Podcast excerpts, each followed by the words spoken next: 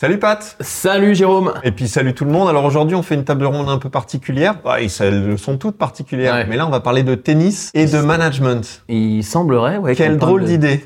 Quelle drôle d'idée. Ouais. Ouais, et en plus, étonnamment, alors euh, les gens qui, qui nous suivent ne savent pas que tu joues beaucoup au tennis. Je jouais Ouais. beaucoup pour être Ouais. honnête. Ouais. Tu joues moins. Je joue moins. Euh, moi, un petit peu moins. Euh, et pourtant, euh, c'est pas toi qui m'as proposé le sujet, c'est moi qui te l'ai proposé. Et oui, je voudrais qu'on parle de tennis et de management parce que c'est pas le premier sport auquel on pense quand on pense management. Pour une raison évidente, c'est pas un sport co. Exactement. Mais j'ai trouvé ça quand même très intéressant et hum, parce que j'ai, je suis tombé et je t'ai, invité à aller voir. Depuis quelques semaines, Gaël Monfils publie sur LinkedIn des posts que je trouve assez managériaux et très intéressants. D'ailleurs, je vous invite à vous abonner à la, post de, à la, à la page de Gaël Monfils, c'est vraiment pas mal. Il fait des posts assez longs où il raconte un peu euh, comment il vit son sport. Alors c'est quelqu'un qui est plutôt à la fin de sa carrière, hein, Mhm. comme vous le savez. Euh, il n'est il pas, il est pas à la retraite, enfin il a le gros de sa carrière derrière lui. C'est un grand joueur, peut dire ça quand même. Ah bah oui, oui, un grand joueur français, oui. Ouais. Même mondial, enfin c'est un- quelqu'un qui a eu des Ouais. bons résultats. On- on- ça fait partie des choses dont il parle souvent. euh, les compare à Federer, Nadal, Mhm. Djokovic. Donc évidemment, euh,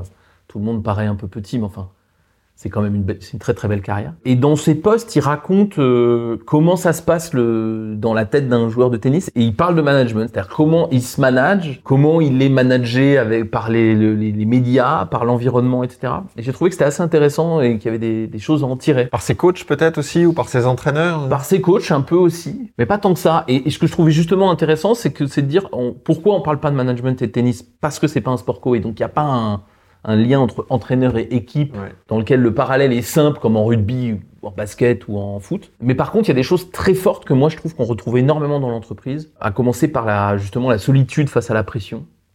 Euh, et je trouve que tu sais, on parle souvent de la solitude du Mm. management et en lisant les posts de Gaël Monfils, j'ai vraiment l'impression de voir les postes de mes top clients seuls face à leurs problèmes et qui se trouvent tout seuls. Je sais pas, comment t'as ressenti toi quand t'as lu les posts Ouais, il y, y a ça et euh, et il y a la difficulté à se faire conseiller. Je trouve que euh, l'exemple que tu donnes euh, du manager seul face à une situation difficile ou du dirigeant seul face à une situation euh, inconnue euh, dans un contexte incertain, etc. Et aussi une définition d'un match de tennis. Ben voilà, il y a un niveau d'incertitude hyper élevé. Et dans ce cas-là, qui pour me conseiller? Est-ce que moi, en tant que dirigeant, en tant que joueur euh, qui suis sur le devant de la scène, euh, je suis aussi euh, à même de recevoir les conseils qu'on pourrait me donner? Parce que j'ai plein de raisons qui me feraient dire mais de toute façon euh, c'est moi qui suis sur le terrain Mhm. donc j'ai de bonnes raisons d'en faire qu'à ma tête donc euh, il y, a je trouve qu'il y a, il y, y a plein de questions intéressantes par rapport à ça en effet ouais. Et on voit cette, cette solitude euh, face aux éléments aussi, face euh, beaucoup par rapport aux médias. Je pense que Gaël Monfils, justement, c'est quelqu'un qui a beaucoup souffert, enfin, on a l'impression dans ses posts qu'il a beaucoup souffert euh, de la comparaison avec euh, Roger Federer, avec, euh, avec Djokovic, avec des joueurs qui ont des palmarès exceptionnels, extraordinaires, historiques. Et du coup, il, il semble qu'il a beaucoup eu de reproches sur le fait, bah, il a même pas gagné de Grand Chelem, ou il a même pas fait ci, il a même pas fait ça. Et moi, je trouve qu'il y a, il y a vraiment ce truc un peu de, de, de syndrome euh, qu'on va avoir, moi je trouve, chez, les, chez beaucoup de managers, de gens qui subissent une très forte pression, qui prennent sur eux Mm. et qui euh, finissent par euh, se raidir un peu par rapport à tout ce qui se passe autour. Et euh, je, je le comprends, enfin quand je dis se raidir, je le rep- c'est même pas un reproche, je comprends que ça puisse être ça. Et ce que je te propose, c'est un peu de décortiquer comment, à travers le- le- l'exemple, enfin Mm. un exemple de Gaël Monfils qui a la gentillesse et l'honnêteté de parler des difficultés, y compris qu'il a Mm. dans sa tête psychologique par rapport à tout ça, de se poser la question de comment des managers peuvent gérer ça et, et s'inspirer du coup du tennis pour être des managers plus Bah, plus serein déjà Ouais. voilà plus à l'aise avec leur Ouais. environnement quoi. Ouais, ouais, ouais. Oui, parce que c'est une question hyper intéressante. Tu parles du poids de la comparaison, Mm. qu'on trouve vachement dans les entreprises, je trouve. énormément et surtout Euh, à haut niveau je trouve Et, ouais. Et ce qu'on voit aussi euh, dans les postes de, de Gaël Monfils, c'est aussi le poids des attentes. Voilà, il se trouve que c'est les attentes des Français en règle générale qui Ouais. attendent de- d'avoir euh, un champion Ouais. euh, qui va gagner plein de aussi. grands chelems, Ouais. etc.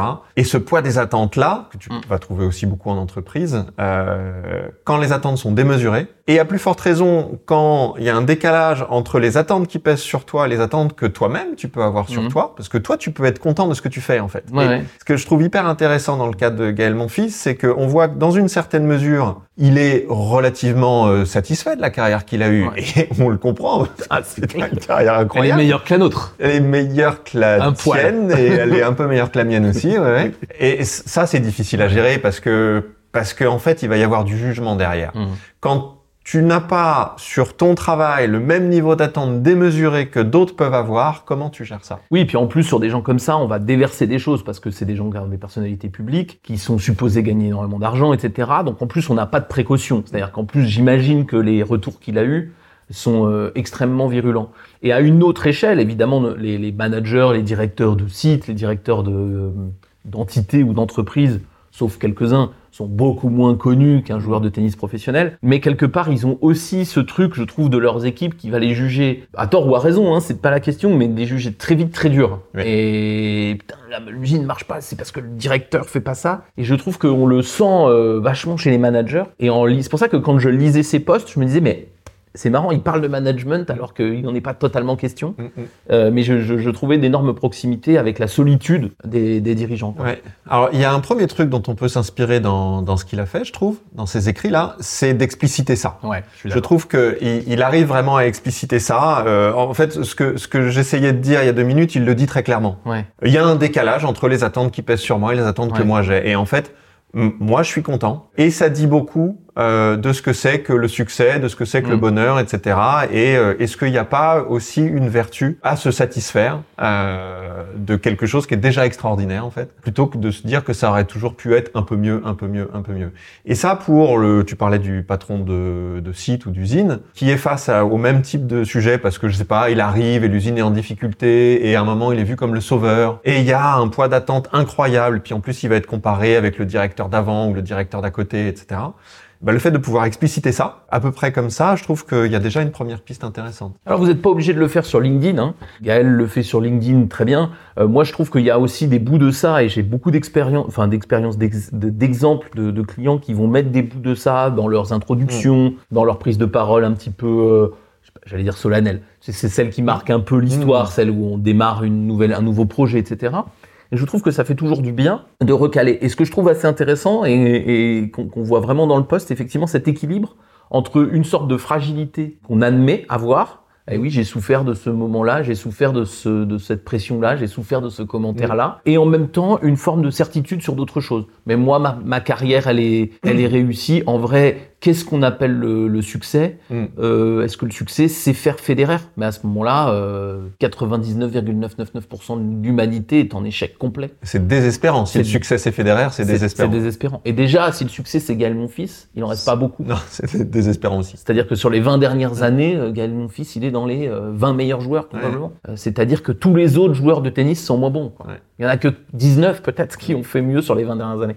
Et ça, je trouve que c'est, j'ai pas compté, hein, c'est peut-être moins que ça. Mais en tout cas, je trouve qu'il y a vraiment ce truc et je trouve très intéressant ça. Et je trouve que quand les managers, comme tu le suggères, arrivent à dire voilà ce que ce dont je souffre, voilà ce qui me va pas, et voilà ce que, ce que je valide Mm. dans ce qu'on a fait, dans ce que j'ai fait, trouve que ça a, Oui. ça a du sens. Et voilà ce que probablement je décevrais. Parce qu'il y a des choses que je vais être capable de délivrer, il y a des choses que, où il y a des attentes qui peuvent être irréalistes. Mm. Ou en tout cas, faut pas attendre ça de moi tout seul. Ça aussi, je trouve ça, je trouve ça intéressant d'être explicite là-dessus, en fait. Ouais.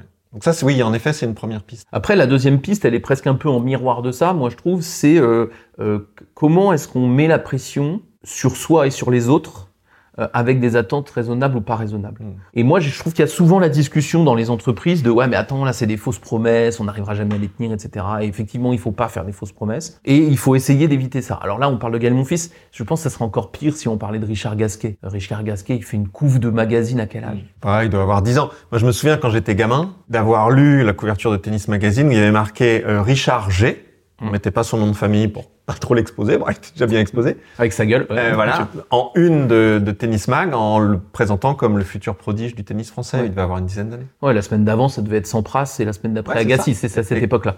Et donc c'est un truc de fou. Donc euh, moi je pense qu'on a aussi un sujet dans les entreprises quand vous êtes manager d'être raisonnable avec les attentes. Et il me semble qu'il y a une erreur qu'on voit très très souvent dans les entreprises, c'est justement d'avoir des ambitions qui sont démesurées et on, on fait, on se fait croire que c'est ça l'optimisme. Mm. C'est-à-dire on, on- c'est parce qu'on est extraordinairement ambitieux qu'on est quelqu'un d'optimiste et de successful. Je pense qu'on peut être extrêmement ambitieux sur certaines choses, Mm. euh, notamment sur la manière dont on fait les choses. Mais je crois qu'on ne, on ne, on n'assoit pas sa crédibilité et on ne rend pas service ni à soi ni aux autres en ayant des ambitions délirantes. Sauf si on est Kennedy qu'on veut, et qu'on est capable de mettre des milliards et des milliards pendant 10 ans pour aller sur la Lune. Mais c'est vraiment un cas très particulier. Le reste du temps, il faut avoir des ambitions qui sont, qui sont à la mesure de ce que les gens peuvent atteindre, même si c'est un- peut-être un petit peu plus haut. Et c'est difficile de résister à ça, parce Ouais. que que ce soit la presse économique, dans le cas Ouais. des managers, ou la presse sportive, dans le cas de, des joueurs de tennis, par exemple, un joueur ou un manager qui déclare euh, Bon, je vais essayer de faire de mon mieux avec les moyens que j'ai », ça fait pas un super gros titre, quoi. Ouais, Alors que le même qui dit euh, Je vais euh, gagner Wimbledon je dans vais, deux ans. Je vais gagner Wimbledon, j'en suis sûr. Mm. euh, Je vais dominer le Mm. marché de ceci ou de cela dans un an, euh, j'en suis sûr.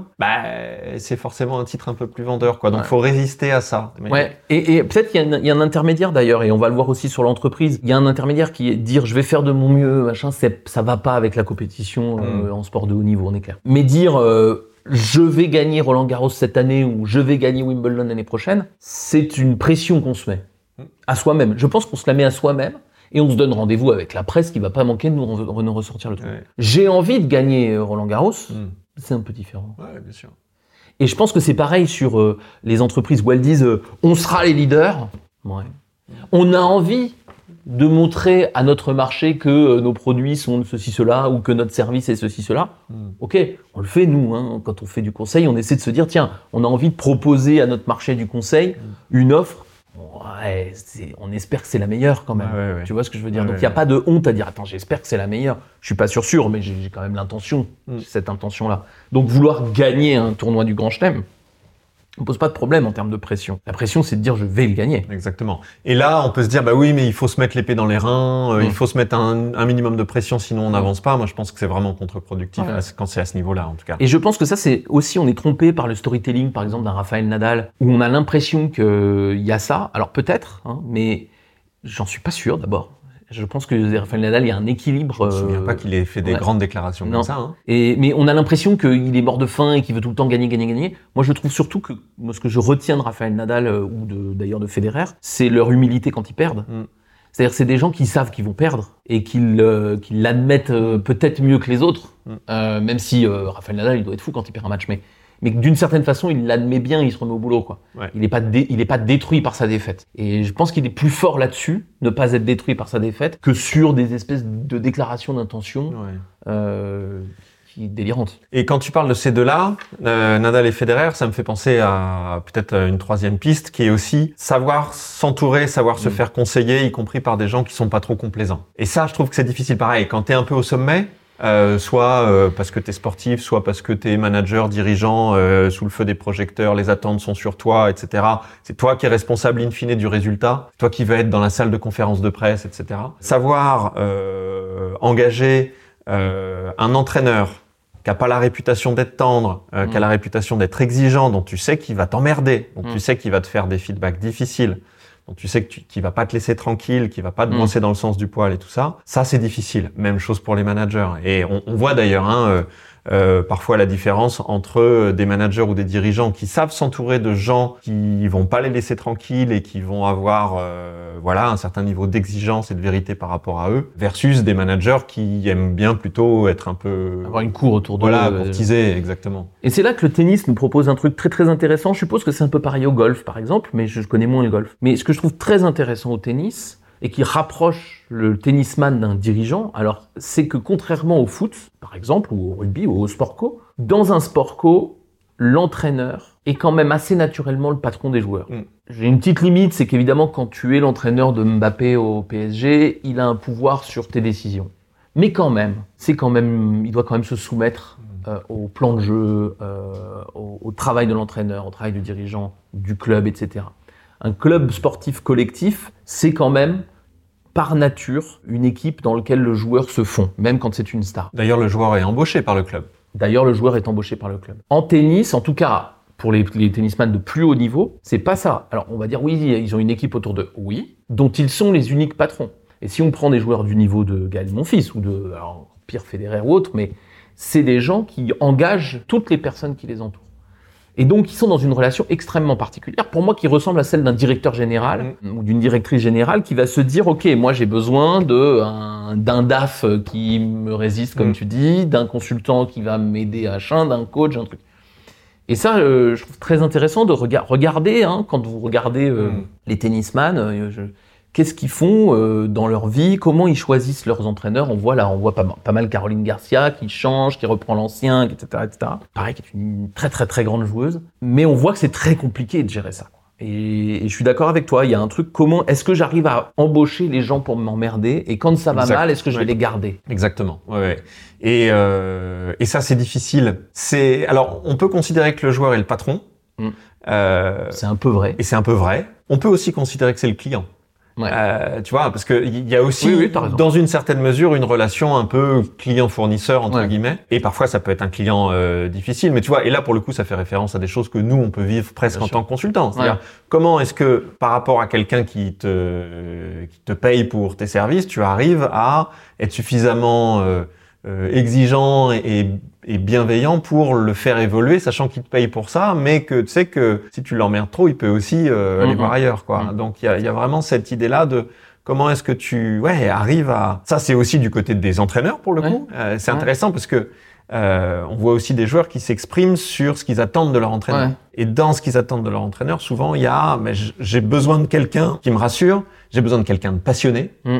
Parce que parce que voilà en fait j'ai besoin de cette énergie là et j'ai besoin de quelqu'un qui soit exigeant par rapport, Ouais, ouais, par tout à rapport fait. à moi et ça c'est je trouve qu'il y a une clé intéressante là-dedans aussi Et il y, a des- il y a plein de cas hyper intéressants, moi, donc, à aller chercher du côté de ce sport-là. Je, je te dis peut-être en golf, et ça me fait penser, tu vois, par exemple, à l'exemple de Andy Murray, qui me semble être quelqu'un qui a une euh, vraie réflexion quand il embauche ses, ses entraîneurs. Mm. Et notamment, ça avait été très marquant quand il avait embauché Amélie Mauresmo, puisque c'était le premier entraîneur, euh, le premier joueur masculin de tout premier plan. À l'époque, il est, euh, s'il n'est pas numéro un mondial, il est dans les deux, trois premiers. On parlait des big four à l'époque euh, avec lui Federer Nadal et Djokovic Voilà, c'est un joueur énorme hein, euh, à ce moment-là, et c'est le premier joueur de tout premier plan à prendre une femme comme entraîneur. Et je trouvais que il avait dû défendre son choix, c'est déjà une vraie question. Enfin bon. Et il l'avait défendu intelligemment en disant euh, j'ai l'impression que cette, euh, cet entraîneur-là, donc Amélie Mauresmo, va pouvoir justement m'aider. Et c'est après ça qu'il est devenu nu- numéro un mondial. Alors ça n'a pas duré si longtemps que ça, mais n'empêche que Mm. il a, il a eu un, un- il a eu un passage au plus haut niveau du monde grâce à ce choix-là, probablement. En tout cas, ce choix a contribué à.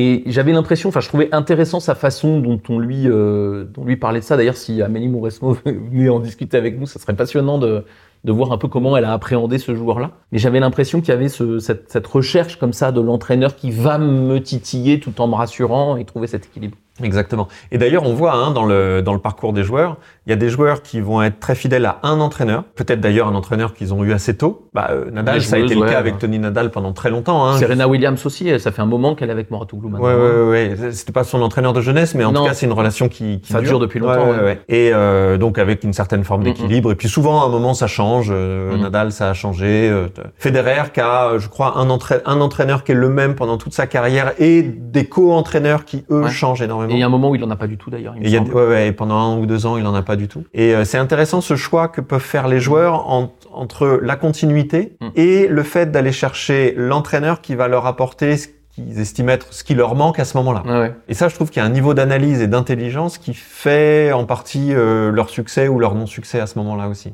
Et je trouve extrêmement intéressant parce que on voit bien que euh, dans les entreprises, il y a l'usure du pouvoir et dans les sports individuels, il y a une vraie usure potentielle de, de- de motivation, de, de travail. hein. Euh, là, tu- on, parle de, on parle de tennis, mais je pensais natation en t'écoutant avec Mm. euh, Laure Manodou, dont on avait vraiment parlé, qui était la plus grande nageuse du monde Ouais. pendant un temps avec Philippe Lucas et qui, s'est séparé de cet entraîneur, et pour le coup extrêmement exigeant, euh, dont on avait beaucoup parlé. On a parlé d'Agassi, qui a eu une carrière euh, monstrueuse, mais extrêmement dure psychologiquement, Mm. avec quelqu'un qui a vraiment fait des dépressions. Ou Bartoli, qui a, qui a gagné Wimbledon, c'est quand même pas rien, et qui après a fait pareil, euh, a été très très mal vécu ces succès-là. C'est vraiment des endroits très compliqués.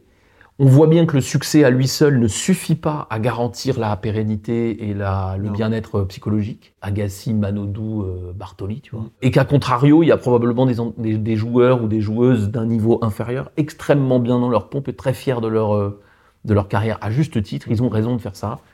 Enfin, d'être d'être fiers de, de ce qu'ils ont fait, quoi qu'il arrive, pour maintenir l'équilibre.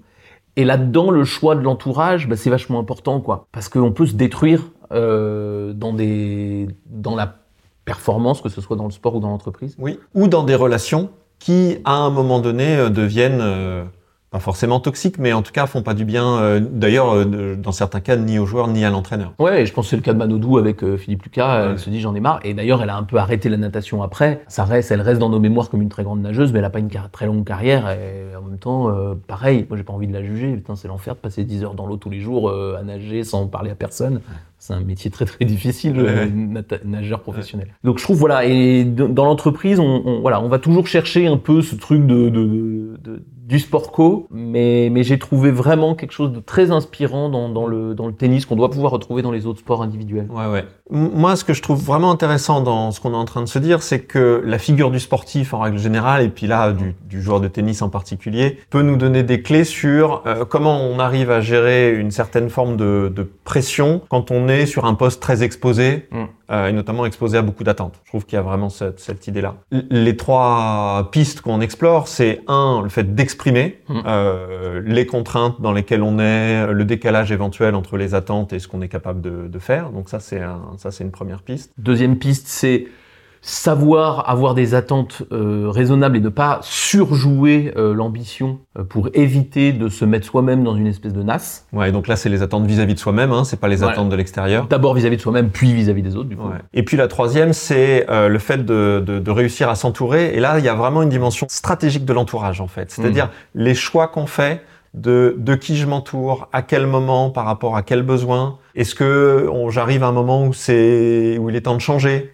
Pourquoi et euh, dans quelle mesure euh, j'a- j'arrive à accepter euh, d'avoir une, une relation exigeante avec quelqu'un euh, que je paye et dont je suis le client dans le cas du tennis par exemple et dans le cas de- des dirigeants euh, de la même manière. Exactement. Alors on va vous proposer évidemment de réagir, de contribuer à notre discussion. Et puis euh, Gaël, si, tu regardes cette vidéo, on serait ravi de te recevoir ici pour prolonger la discussion avec nous et nous dire comment toi tu as vécu euh, cette vie de manager sans t'en rendre compte peut-être au début de ta carrière. Comment tu as géré ça? Comment quels conseils on pourrait donner aux gens qui nous, regardent pour aller plus loin dans les parallèles qu'on peut faire entre un sportif de haut niveau dans un sport individuel et puis euh, des gens qui sont en responsabilité dans l'entreprise ou ailleurs. À la prochaine.